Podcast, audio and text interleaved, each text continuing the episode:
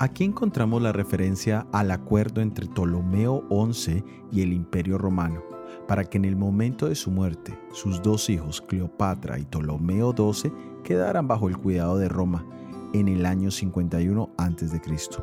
Cleopatra estuvo involucrada sentimentalmente con Julio César, quien fue el que invadió a Egipto. Ella estuvo involucrada también con Marco Antonio, quien finalmente terminó suicidándose.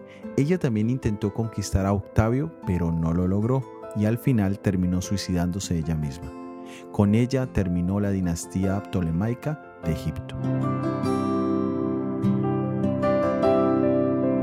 Es indiscutible la relevancia histórica que tuvo Cleopatra.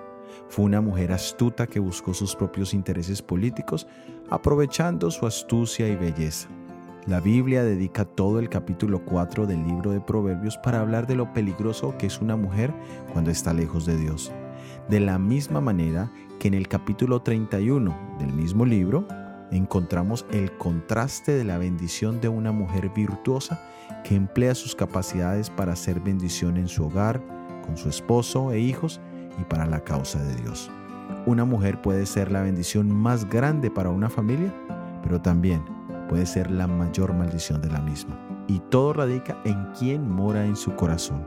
Cuando Jesús es su seguridad, su valor y su propósito, la mujer sin lugar a duda cumple todas las características de Proverbios 31.